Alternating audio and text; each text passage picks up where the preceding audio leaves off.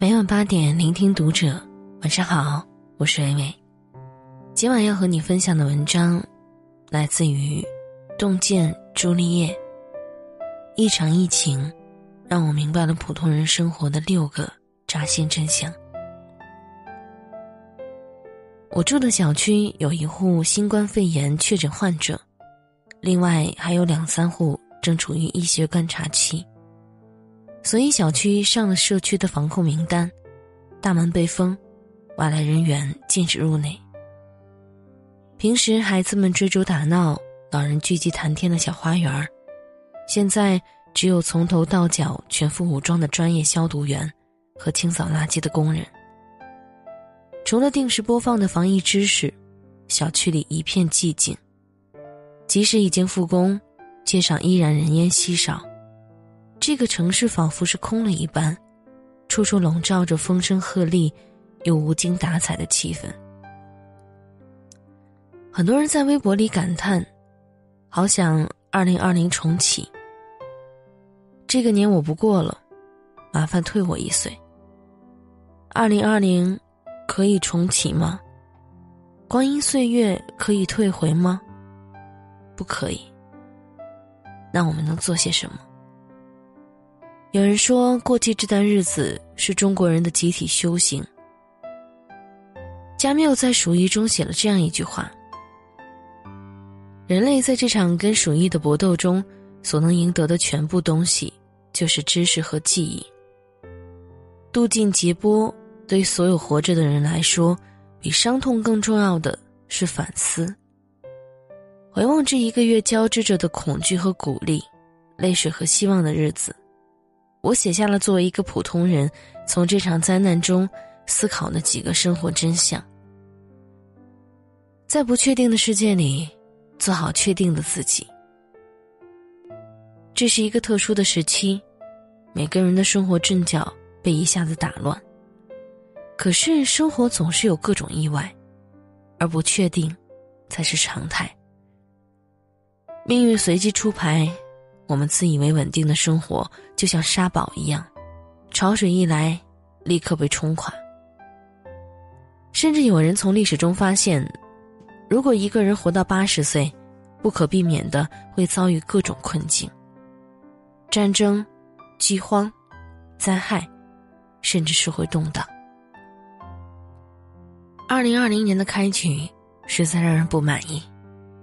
可既然已经如此。我们只能接受。不能上学就多看看书，为终将到来的常态做好出发的准备。在家工作就学学时间管理和远程协作，这将是大势所趋。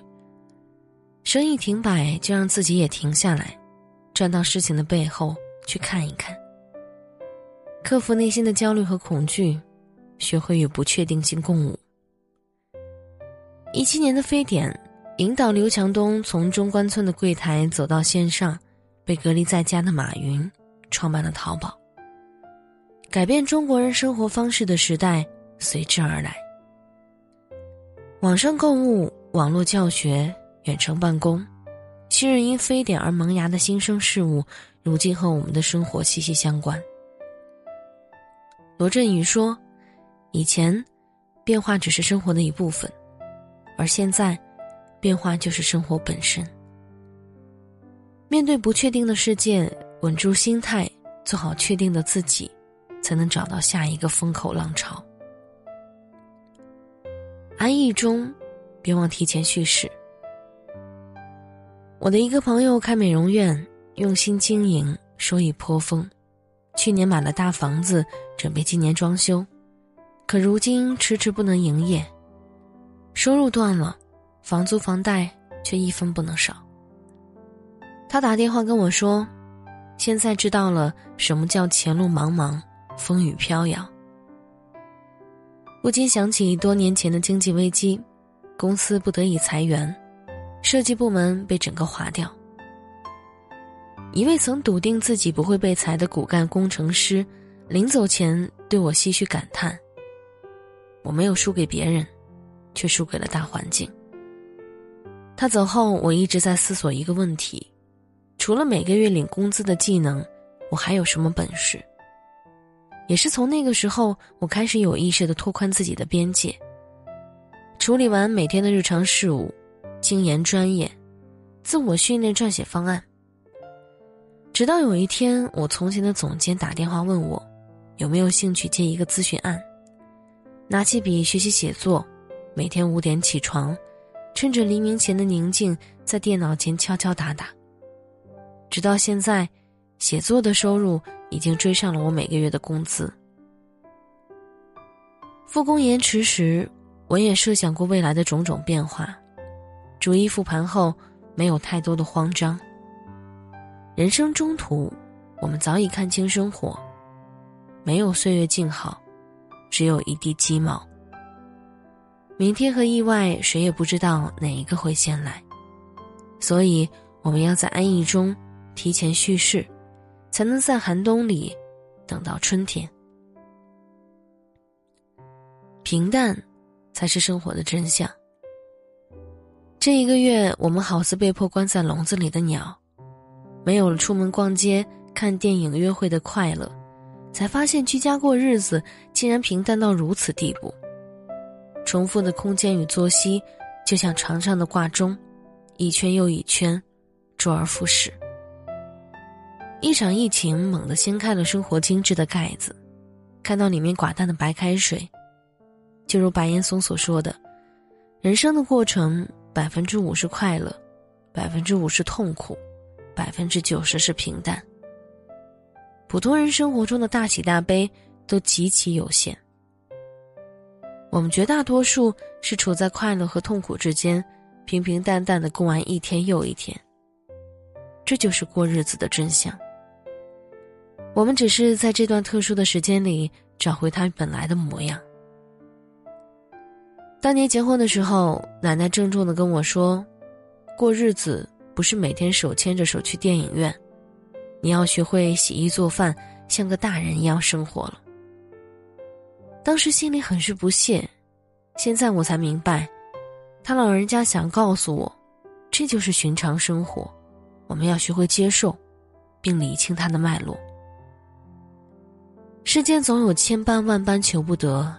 不如学会接受生活的庸长岁序，然后从百分之九十的平淡中，试着将生活向幸福那头靠拢。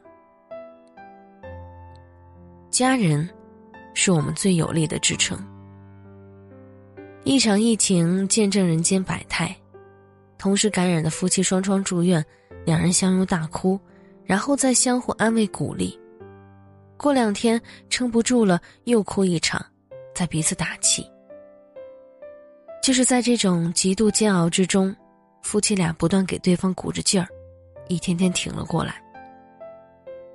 新冠肺炎时期的爱情，就是两个人牵着手走过命运的风起云涌，成就一场青史之恋。一位九十岁的老婆婆日夜陪护患有新冠肺炎的六十四岁的儿子，起初没有床位，老婆婆排了四天四夜的队，没有离开过。饿了吃点泡面，困了在病床前眯一会儿。直到儿子进入隔离病房，婆婆借来纸笔，颤巍巍的给儿子写下纸条，要活下去。所谓至亲，就是为彼此抵挡灾难袭击的人。死生契阔之间，家人在旁，是支撑我们走下去的力量。谢谢他们，也珍惜有他们相伴的光景。哪怕朝夕相对，也别忘了给爱人一个拥抱，让他知道我爱你。孩子会顶嘴了，多听听他的想法，拍拍肩头，他会明白，你一直在他身后。不能常回家看看，就多给父母打几个电话，告诉他们我想你们了，一定要照顾好自己。亲友是彼此支持的人。疫情之中，有一则新闻最让我心酸。一个六岁女孩，爸爸被隔离，妈妈也出现不适，不得不去检查。出门前哭着嘱咐她：“你一定要乖乖的，听见没？”新闻下有一个妈妈写道：“戳到痛处，孤身一人带着女儿在外地生活，远离亲友。前些天感冒了，嗓子痛得很，不敢去医院，又怕传染女儿，不知如何是好，只觉身边空无一人，隔着屏幕都感到揪心的痛。平安顺遂时自诩高山流水，可每一个孤单的个体真的是太脆弱了，一旦暴风来袭。你可能瞬间堕入绝望的谷底。疫情初期时，我家没有备下口罩，老公的一位朋友得知，立刻送来二十个，让我们感动不已。人生风云诡谲，看似平坦，实则危机四伏。如果我们有一张亲密的人际关系网，就会有四面八方的力量为你托底，让你不至于孤立无援、欲哭无泪。有处得来的亲戚，就多走动；关键时刻，亲戚更靠得住。有不错的邻居，好好相处，互帮互助，远亲不如近邻。最好有一两个交心知己，说不定什么时候他们就成了你的救命稻草。孤独并不可耻，活成孤岛，却有些可怕。身边有几个可以相互依靠的人。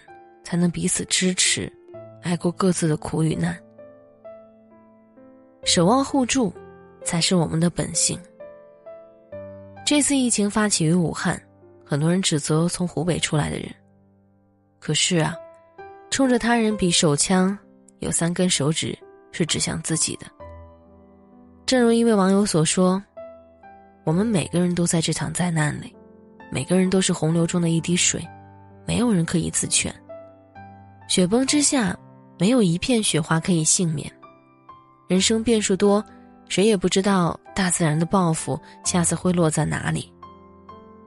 不要再问二零二零能否重启了，没有人可以回到过去从头再来。但是我们可以丢下自私，学习宽容与体谅。杨乐多在微博上写了这么一件事儿：他在手机上买了些菜。外卖小哥不小心把鸡蛋打碎了，带着哭腔说：“我赔，求求您别给差评。”他安慰小哥说：“没事儿，不用赔，快去送下一单吧。”回家之后，他发现所有的鸡蛋都碎了，他给小哥发了条短信：“鸡蛋只碎了一个，雪天路滑，注意安全。”为什么发这条短信呢？因为我知道。鸡蛋都碎成这样了，他一定也摔得不轻。何思毛有句话我很喜欢：当危险降临时，任何个体都是脆弱的。